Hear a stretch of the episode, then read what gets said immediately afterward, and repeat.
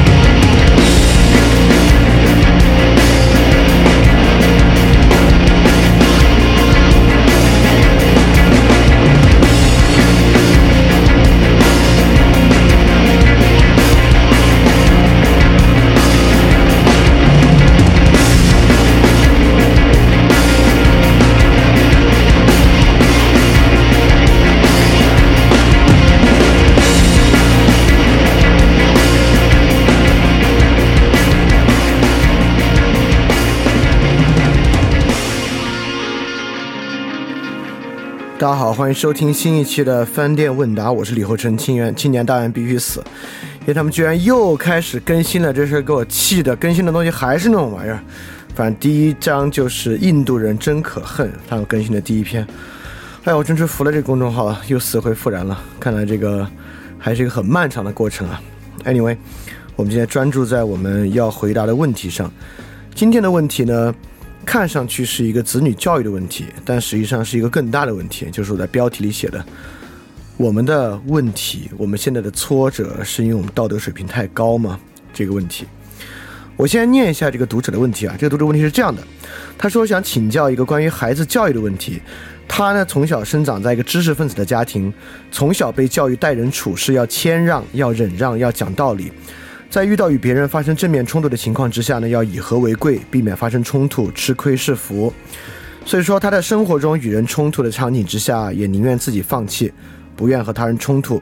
但是呢，他觉得在这个竞争社会啊，因为自己这样的性格呢，也确实失去了很多工作、学习上的机会。所以他就说，他应该继续这样教育自己的孩子吗？还是应该多给他灌输一些竞争的意识？这么一个问题。所以这个问题表述起来呢，是一个性格的问题，对吧？在性格之上呢，比较谦让、忍让、讲道理，以和为贵，宁愿自己吃亏，也不多做争取，因此呢，会失去很多学习和工作的机会。呃，这说起来是一个性格问题啊，但无论如何呢，我们也能听出来，这个性格本身呢，是很一个很道德的性格，包括谦让、忍让、讲道理、以和为贵，就宁愿自己吃亏。等等等等呢，都能够被当做是一个很道德的性格，而其反面，竞争意识，这个竞争意识呢，说上去是一个，呃，比较中立的事情，但实际上我们知道，在今天的语境之下，竞争意识大概是要指在我和他人的利益之中，我更顾及我的利益而非他人的利益，这个被叫做竞争意识，说上去呢是一个不太道德的事情。其实反过来，在我们的生活之中呢，这个想法非常非常多。就是我现在的处境啊，是因为我太道德了。就是如果我能够更突破底线，能够做更不堪的事情的话，我早就怎么怎么样了。这种想法实际上非常非常的多，我都可以这么想。我完全可以说，翻转电台为什么是一个只有加起来十万人订阅的电台，就是因为我这个人太道德了。如果我没有底线一点，去追热点啊，去挑起争端啊，等等等等，早火了，对吧？但我我这话是我。就是顺着往下这么说啊，我自己完全并不这么去想，所以说我们今天第一部分呢，我就要讲啊，这个想法其实非常广泛，这是一个特别具有腐蚀性的想象，就是我的处境是因为我道德水平高，这个想法特别具有腐蚀性，是很不好的。这个想法呢，就像我刚才说的，它非常非常的广泛，比如虎扑上很多男孩会认为啊，我追不上女孩是因为我老实。我如果能够像其他男孩那么虚、那么假、那么骗人的话，我早追到女孩了。我现在单身的处境呢，是因为我老实。那么，在很多体系制度之内，我们也认为啊，我评不上职称，我没有拿到很多的利益，是因为我自己不会钻营，我不会拍马屁。那些钻营的、拍马屁的人早就得了利益。包括在很多学校，比如呃，家长在家长群之中，自己的孩子没有得到老师的照顾，是因为我不会拍马屁，我不愿意说假话。他们那些愿意说假话的，早就跟老师处的特别特别融洽，而我因为真诚和老师处的不好。当然，我们也可以在创业失败的时候说我不会撒谎，那些人做假数据的早就融了好多轮了。我为什么创业失败呢？因为我不做假数据，是因为我道德。那当然了，在更大的问题之上，在英国脱欧为什么能够说服民众脱欧呢？大概就是说啊，英国国内的问题其实就是因为欧盟，因为来自土耳其等等穆斯林和东欧的移民，是因为他们的懒惰拖垮了我们这个国家。那我就不比不举其他政治的例子啊，太多了也不太好举。那所有这些例子之中呢，我们都会说。我们现在的处境是因为我们道德水平高，如果我们道德水平低的话，我们就可以怎么怎么样，怎么怎么样。这种想象极其广泛，但是在这种广泛的想象之中，呃，有什么地方是做了特别道德的事儿呢？其实也不太有。所以这个想象的二点零版本啊，实际上是在说，我们现在的处境是因为不道德的坏人太多了，我们现在的处境是因为他人的不道德造成的。员工的不道德处境是因为恶老板、坏老板、九九六福报造成的；女孩的不良处境是因为男孩自私、PUA 造成的，等等等等啊，我们都可以列出来。那么，因此呢，我们有一种归因方式啊，就是我不做那些不道德的事，他人做不道德的事对我造成的伤害，我的处境呢，恰恰就是因为我有底线，而他人没有底线。这个想法非常非常的广泛。我首先要提示的是，这个位置特别舒服，也就是说，我现在处境不好，不是因为我自己的问题，也不是因为他人能力强，也不是因为运气，也不是因为整体的结构，而是因为他人不道德。这个位置其实特别舒服，这几乎可以是一个舒舒服服躺着享受失败的位置，就是因为这个失败的位置，你躺在里面。有一种道德优越感在其中，而且是一种特别轻松的道德优越感。只要把他人想坏，就存在的道德优越感，这是一个很轻松的受害者位置之上。那这个当然是我们今天社会很大的问题。那我也认为呢，这个问题其实有一点点蕴含在这位同学他的提问之中。我觉得这是一个需要警觉的。为什么我特别觉得这个需要警觉呢？因为站在这个版本之上，也就是说。我们的处境是因为他人的不道德和他人的无底线造成的。这个处境只要往前迈一小步，只要往前迈一小步，就是必要之恶。我之所以这样做，是因为不道德的人把环境搞得太差了。比如我就可以说：“哎呀，范儿电台，我们最后还是要追热点，为什么呢？没办法，大家都追热点，我也只能追了。不然的话，范儿电台怎么办？就火不了了，就没有人听了。”所以说呢，明显有一种句式，大家都，我也只能，不然，那么大家都，我也只能，不然，这个句式呢，就是建立在我的处境是因为我有底线，其他人没底线这件事儿之上的，而这件事儿赫然往前一小步就是必要之恶，你立马就能为自己作恶、自己做坏事儿找到一个理由。所以说，这是我为什么说这是一种特别具有腐蚀性的想象。就像在这个提问之中，我应该向我的孩子灌输那种竞争意识吗？言下之意就是因为大家都太有竞争意识了，我也只能让我的孩子更有丛林社会的想象，不然很可能我的孩子未来就会在竞争中落败。所以说呢，这本身是一个非常具有腐蚀性的想法。那么。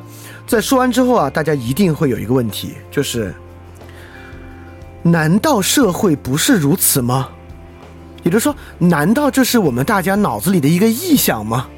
就是他人的无底线带来了我们生活中的一些问题，这个难道是我们的一个臆想吗？哎，这个问题很重要啊。首先我要说呢，它肯定不是一个臆想。假设，比如说，如果你问我啊。就我们的社会存不存在不道德的人能够获得很多利益的套利机会呢？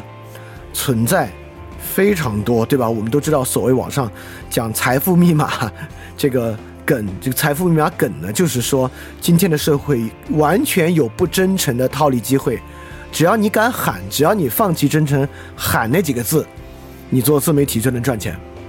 对，因此呢。我们社会当然存在不道德的人，能够利用不道德和无底线获利的套利机会。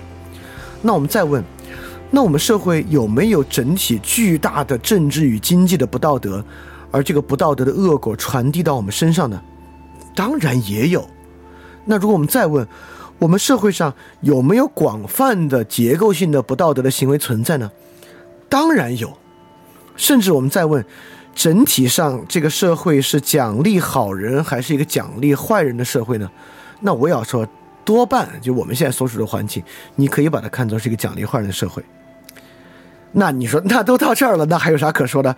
所以说，我们认为我们的处境是他人的无底线造成，这这这这是什么问题吗？虽然它是一个挺有腐蚀性的想法，但它难道不是一个很客观的想法吗？好，我现在就要问个问题啊，以上这一切都是真的，我们社会就是有这些问题，但是这个可以用来解释我们处境中的一切吗？或者说不是一切啊？这个可以用来解释我们处境中最核心的问题吗？我给大家分享一个陈嘉映老师的事情。就陈嘉映老师呢，当然是现在中国最知名的哲学家，而且他的水平啊，真的也是在现在活着的这代就是比较就是比较成熟的哲学家之中吧，水平一定是最高的一个。我不知道大家对陈嘉映老师了解多少啊？就是你们知道陈嘉映老师任教在哪个学校吗？其实陈嘉映老师任教在首都师范大学，不是北京师范大学哦。是首都师范大学，首都师范大学和它的哲学系，绝对不是什么特别好的学校和特别好的环境。中国比首都师范大学哲学系好的学校啊，那两手两脚的数不都数不过来。那陈嘉映这么好的老师，怎么会在首都师范大学任教呢？实际上，陈老师最开始是在北京大学任教的哈，这个可能比较符合大家直觉对他的想象。然后呢，他在华东师范大学任教过，最后呢，到到首都师范大学，起码从北京大学到华东师范大学，就是因为他总评不上教授，因为他不愿意乱发论文，因为你知道我们国家评教授评职称是要发论文的，那陈老师如果想乱发论文啊，那应该很容易的哈，把自己习作拿出来发一发就行，但陈老师不愿乱发论文，因此呢，长期评不上教授，就从北京大学到了华东师范。华东师范到首师大是什么什么原因？我其实不知道啊。那不管怎么说，也就是说呢，他最后流落到不，当然这个词可能让首都师范大学的同学可能会不不不太乐意啊。就在首都师范大学呢，确实看上去并不符合他的这个身份。因此啊，如果我们从游戏一，游戏一呢是快速成为教授，在一个名校获得教授的职称和享受这个名校体系的利益。如果是这个游戏一的话呢，那陈老师当然是失败的，非常非常的失败。在首都师范大学当教授，这个确实在中国不是一个什么太拿得出手或者特别让人艳羡的事情。但是这妨碍他成为我们今天最知名的哲学家吗？在成为这个过程之中，他钻营了吗？他跟得道合作吗？他要捧谁的臭脚吗？要为谁唱赞歌吗？都没有。那他是怎么成为今天最知名的哲学家的呢？当然有有很多运气的成分啊，等等等等的。但如果有另外一个游戏啊，游戏二，成为一位有影响力的哲学家，那陈老师当然是很成功的。那么那些早早在名校成为教授的，现在在哪里呢？当然，如果你了解这个学术环境，你应该还能说出一二啊。如果不是很了解的话呢，你基本上能叫出名字就是陈嘉映。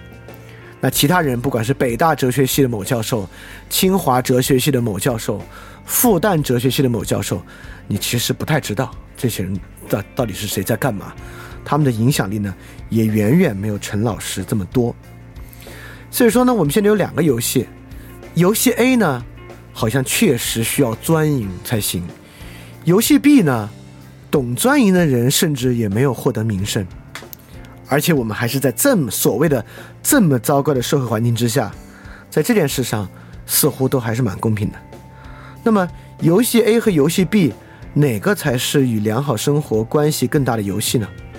是在一个名校成为教授更容易获得良好生活，还是面向公共环境施加好的影响更容易获得良好生活呢？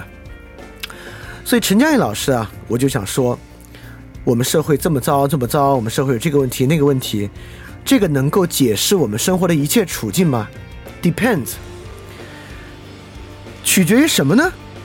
取决于你在玩一个什么游戏。假设啊，你现在在体制之内要步步高升，就是升不上去，那我假设，那确实很可能啊，这个原因很大程度上能用我们刚才讲的那些问题解释。那比如说对我来说吧，我想玩个什么游戏呢？我想做出一个咪蒙那么大的量的自媒体。为什么翻转电台无法成为一个咪蒙那么大量的自媒体？兢兢业业做了四年，更新的内容也这么多，为什么？那很大程度上，兴许也能够用这个来解释。你得说啊，现在环境差，这那这那来解释。但问题就在于，你为什么就是翻转电台为什么要做个咪蒙那么大的自媒体？你为什么非要在体制内节节高升？陈老师为什么非要在北大评上教授呢？对吧？因此，都不用说你现在的处境能不能用他人作恶来解释。首先，第一点就是你现在非想要的这玩意儿，为什么？假设啊，你现在想通过诚实经营成为你们市的首富，那我觉得可能性真是不大。而且这个可能性呢，很可能因为你不会钻营、你不会行贿等等问题相关。那其但问题就在于，你为什么要成为你们市的首富呢？那么在现在饭店的视野之内，当然饭店也有很多问题，对吧？那饭店的问题，比如说啊，我很坦率的说个问题：饭店二点零进入第二章，讲维特根斯坦啊，这个剧毒，这个剧毒难度就要高一点。它看起来大家一看这个六十多节到九十多节，那就不听了。因此它的播放量呢，比第一章讲康德教小。那么在这个视野内。是谁的道德水平低造成播放量比康德小的吗？不是啊，是我的水平的问题啊。就是如果我能讲得更好的话，即便维特根斯坦要难一点，或者它的连续性要强一点，我应该也能够让大家就是保持旺盛的注意力，能够听下去。所以在现在饭店这个 game 的视野之内，那当然跟谁的道德水平都没关系，那只跟我的水平有关系啊。就我讲的还不够好啊，肯定是这个原因。所以说，我想说的是，我们听完第一部分说这是一个很有腐蚀性的想象，我们就会觉得这是个想象吗？这不社会现实吗？那我就要说 depends。那如果你要去玩那种游戏呢，玩那种步步高升，玩那种名利游戏呢，那当然你可以说是因为你道德水平高，别人道德水平低。但你为什么要去玩步步高升、玩名利的游戏呢？那么在一种。更正常的游戏之中，你也赫然能发现，这个东西其实是你的问题，它不是，它不能够归因为其他人的道德水准。当然啊，对成年人来讲啊，这个游戏似乎不是自己随时随意可选的，尤其是你有了孩子，孩子要上学，你有房贷，你有车贷，等等等等，你的生活就被锁死了。这个是个现实情况，我当然理解。因此呢，最开始不是问这是一个孩子教育的问题吗？所以你现在可能选不了了，但你孩子呢，应该还有的选。这是我们今天讲的第二部分啊。第二部分就是从很明显能够产生的一个疑问，就是难道社会不是如此吗？我们来看，真正问题其实在于你到底要玩的是哪个游戏。有些游戏呢就是这样，但那些游戏本身也一般有问题。如果你能指向自己实现一个更好的目标呢，实际上你是不能够用他人道德水平低。来解释其中的一切的，绝大部分情况之下是你自己水平低导致的，也就是说，绝大部分情况之下，都还有大把你可以做的更好的空间在那个事情之上，对吧？所以说，这就是一个视野的问题啊。当然，我是鼓励大家去采取第二种视野。好，我就现在就是来说第三个问题，就就算我们专注在那些名利的步步高升的问题之上。难道社会出这些问题，真的仅仅能够被解释为一些显性的道德水平和底线低吗？既然这个问题问的是个小孩的问题啊，我就给大家举个小孩的例子，也让大家知道有这么一个奇葩的东西存在。就是我们知道步步高这个公司很厉害啊，不管是 OPPO 手表、vivo 手表，其实都是呃呃 OPPO 手机、vivo 手机在中国的市场占有率都很高。啊，拼多多呢也是步步高旗下的步步高系的企业。那步步高系呢还有一个特别厉害的企业呢，就是这个小天才。小天才呢是这个儿童手表的，做儿童穿戴式智能设备。那么这个儿童穿戴式智能设备，小天才这个公司啊，可以说做得非常成功。它的销量呢大于 Apple Watch，而这个公司呢就因为做这个手表是全世界智能。穿戴设备第五名的公司，跟三星一样大。所以说说商业上的这公司非常成功。呃，我做我说这公司说想说啥呢？我就想说说小天才这个手表，为什么这个手表卖这么好啊？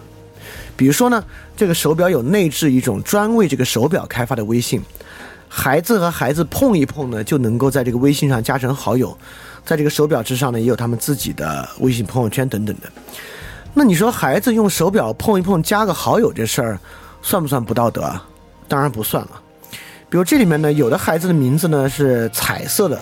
或者有各种各样的，就是我们可以想象，类似于 QQ 空间一样的特权。你说孩子给自己装饰装饰自己的名字，装饰装饰手表很好看的表盘，算不算不道德呢？也不算。那么，为了获得这些东西呢，孩子们啊就要比拼自己的点赞数，比拼自己的签到、抽奖、宝盒。单看一个呢，可能都不是很道德，但是呢。加到一起啊，这孩子基本上在过一个这样的生活。第一啊，因为同学们都用小天才，所以你要缠着父母来给你买一个小天才。这个小天才越贵呢，它里面内含的积分呢也就越多。你还要通过经常签到、抽表箱、加更多的好友、发更多的动态，让别人点赞你的动态来获得更多的积分。获得更多的积分呢，你的等级就会越来越高。这个等级呢是无限高的。等级越高呢，你就会有一些可见的特权，你的名字啊，你的背景啊，等等等等。单看其中的一个，都是很正常嘛，加好友嘛，发东西嘛，名字表盘嘛，好看嘛，就是说不上道德不道德。但整个放到一起啊，这不就是一个特别残酷的、特别明确的竞争吗？因此，我想说的是，那这个问题说得上是谁道德水平高低的问题吗？是小天才的老板道德水平低，小天才的开发人员道德水平低，还是啊，这是一种蕴含在商业和手机的制度规则和技术内涵的一种气质，对吧？也就是说，当我们太过关注人格化的道德归因啊，我的处境来源于他人的不道德和他人的底线低，我们可能恰恰。忽略了这种制度性、规则性和技术性的部分，因此，刚才那位家长虽然呢，他教他的孩子要谦让、要忍让、要讲道理，跟他人相处要以和为贵，避免与人发生冲突、吃亏是福。他平时可以教，不光可以言传，还可以身教。他可能也没有觉得买一块小天才手表是个什么了不得的事情啊，但很可能，他这些道德教育做得再好。一块小天才手表，就根本改变了这个孩子的性格和对于人与人关系的认识。那在我们的生活中，其实也一样啊。你说你道德水平这也高那也高，你平时啊特别的这个呃价值理性，而不是工具理性的。你这个人啊就是不爱算计，然后在你手上有点余钱，你觉得哎呀，做做投资啊肯定不是坏事，买买基金买买股票吧。好，这一买不要紧啊！炒股两年下来，性格大变。这种人我在生活中见量太多了。你一直觉得我啊，我难道拿我的钱买基金赚钱有错吗？我拿我的钱投资炒股有错吗？当然，我们不能说买基金是一个不道德的行为，炒股是一个报背德的行为。但是，蕴含在基金算计和股票算计之中的制度规则和技术性，那就是蕴含这种独特的生活视野和视角。这个独特的生活视野和视角，当然是要改变一个人的，改变一个人对很多很多问题看法的。所以，如果我们简简单的归因为我们的生活困境啊，来源于他人的底线低，他人不道德，很多时候啊，这东西遮蔽了我们对于制度性、规则性和技术性问题的洞察，而引着我们呢，没有关注到真正重要的问题。而这位家长呢，很可能因此，虽然想让自己孩子成为一个谦让、忍让的人，但一块小天才手表。就会根本改变这个孩子的心态。所以说，第三点我们讲的是，即便我们就是要玩游戏一啊，我们很可能呢，仅仅把它归因为一种人格化的道德，也会遗漏非常非常多的问题。所以，我们不仅在选择游戏，我们在选择要当教授，还是当一个有影响力的哲学家。我们也在选择这个游戏里面所用的制度、内涵和技术，等等等等的问题。之前我也举过例子啊，就是我坚持手动拉群，不用这个技术性手段进行微信管理。就我平时能够做的这种技术性分析很少，我也不去做这个，比如说喜马拉雅里面的广告投放啊，就这些推广啊，等等等等，都做的很少。就是因为我知道，你说你做播客推广自己的播客犯法吗？道德吗？当然犯法是肯定更不犯法的，它不道德吗？说不上对吧？你做播客推广播客，当然没有什么不道德。你说苹果年度有一个奖，去申请申请这个奖，你做播客做一年申请个奖，道德吗？道不道德说不上，对吧？你参加一个什么比赛，没有什么道不道德的，就是挺正常的，对吧？说不上道德不道德。但其实你也知道啊，就一旦进入这样东西，这些制度规则、技术性本身呢，就会对你产生改变。所以除了选择这个游戏之外啊，假设你还真觉得道德这事儿很重要的话，那很可能你就需要去关注你所进行和参与的事儿本身的制度性、规则性和技术性，这些呢。是真正对道德问题产生很严重影响的。好，第四部分呢，我要说另外一个，就说实际上啊，我们会发现我的处境是由他人的不道德造成的。呃，这个也不如说是今天特别火的一个社会文化。今天很大程度上啊，很多人都这么想。而且今天有一个更厉害的，只要你心里有这个冲动，你心里想去发现我的处境是谁造成的。是谁的不道德在影响着我的生活？假设你心里有这个想法，好想发现，你放心，一定有无数人愿意上来帮你证明你这个想法对。你看，不就是他们作恶造成的吗？也就今天这个呢，是一门生意，就是社会恨意啊，是一门生意。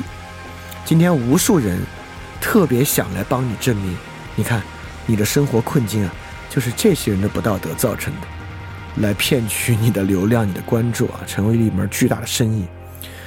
所以说，只要你想谴责他人道德水平差，有的是人来帮你做。那同样的，道德谴责成为你自己被利用的机会，成为你自己被其他人洗脑的一个缺口、一个切入口吧。从这个切入口呢，你会慢慢觉得，嗯，这些人说的对。我的生活就是由这些人的不道德和这些人底线低造成的，是这些人带来的。我们今天的网络上的极大恨意呢，背后都是由这些东西构成的。只要人们感觉自己的生活有问题，并将自己的生活问题解释为是由他人的不道德造成的，那那个真正不道德的人就能够主动来为你提供解释。你看，是这些人造成的，来扭曲你的想法。所以说，采取这样的。就是有这样的一个心态啊，很可能呢还会让你的社会恨意成为被他人利用的一个巨大契机，所以这本身呢也是一个值得去关注的问题。好，这是第四部分啊，我提示提示，就这种社会恨意呢，其实很容易被人利用的。好，那今天最后部分啊，我们还是回到这个同学问的问题，就是孩子教育的问题。那说到底呢，刚才赫然有两个事情特别特别重要，第一呢。不管是对于小孩还是对成年人都很重要。那第一个教育啊，不是怎么去获得名利，怎么样君子有才取之有道，怎么样能够好好的获得名利，怎么样能够好好的步步高升，而是选择正确游戏的能力和视野。就是有一个很重要的东西，就是你到底玩啥，你最后参与哪个游戏。当然，作为家长啊。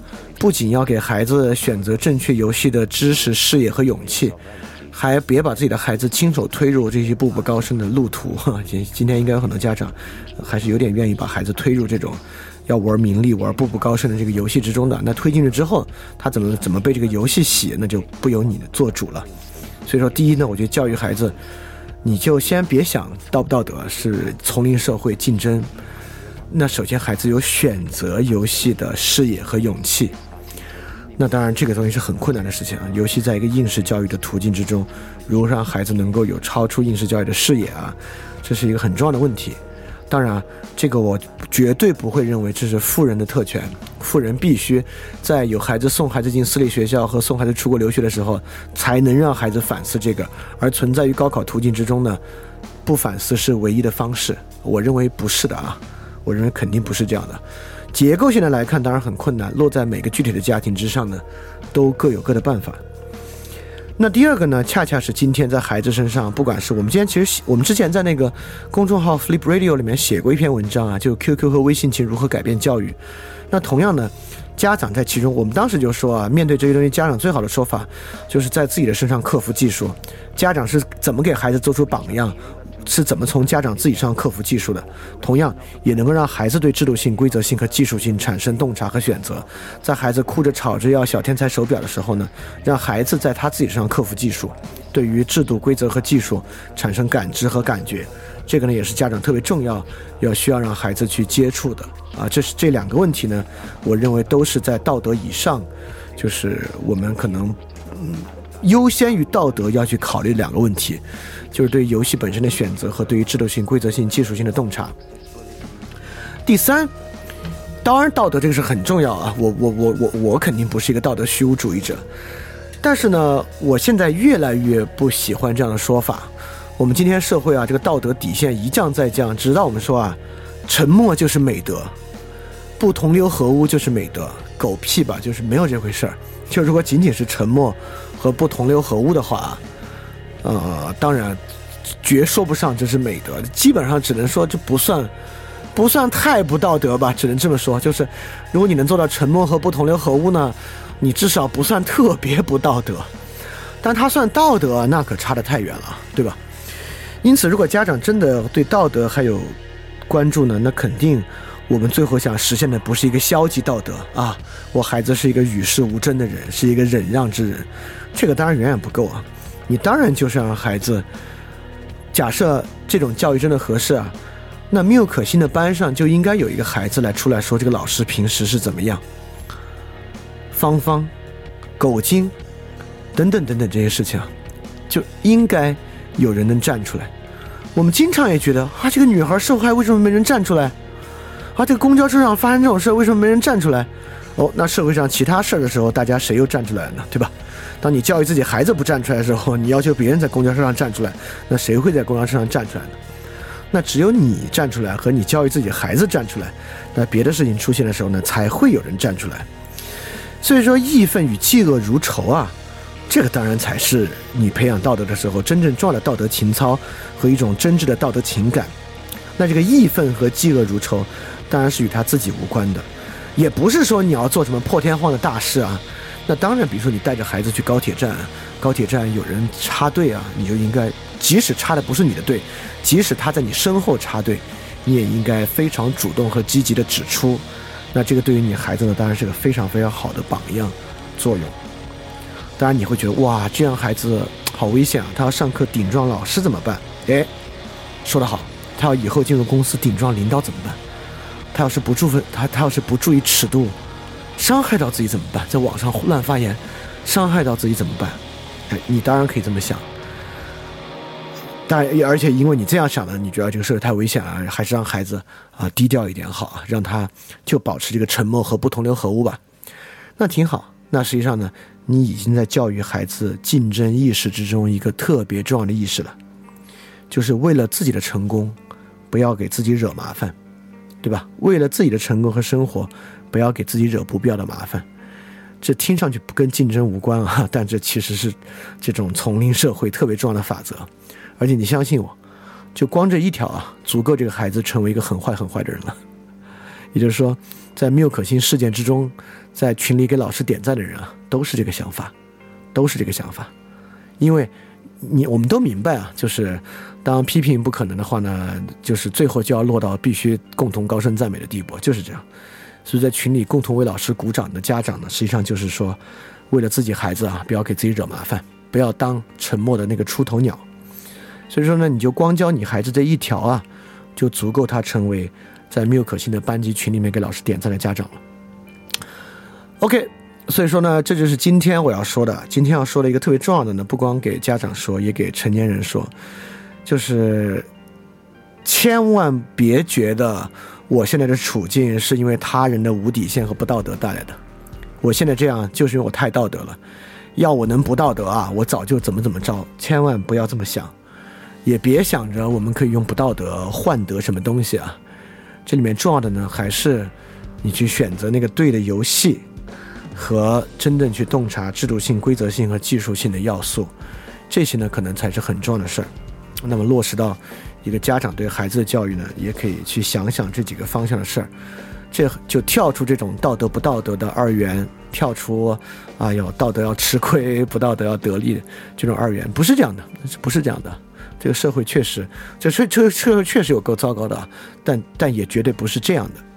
所以说，这种想法腐蚀性很强。这个腐蚀性和这个想法，在我们社会上现在几乎已经占据一个特别主流的心态了。我们很多新闻其实提取主干呢，也就在说这一句话。就我们现在的处境是他人的不道德造成的，很多很多内容提取主干都在说这一句话，而且家长的问题呢，也显示了有这样的一种危险，所以做这么一期问答节目来澄清这个问题。好，那这期问答节目就到这儿。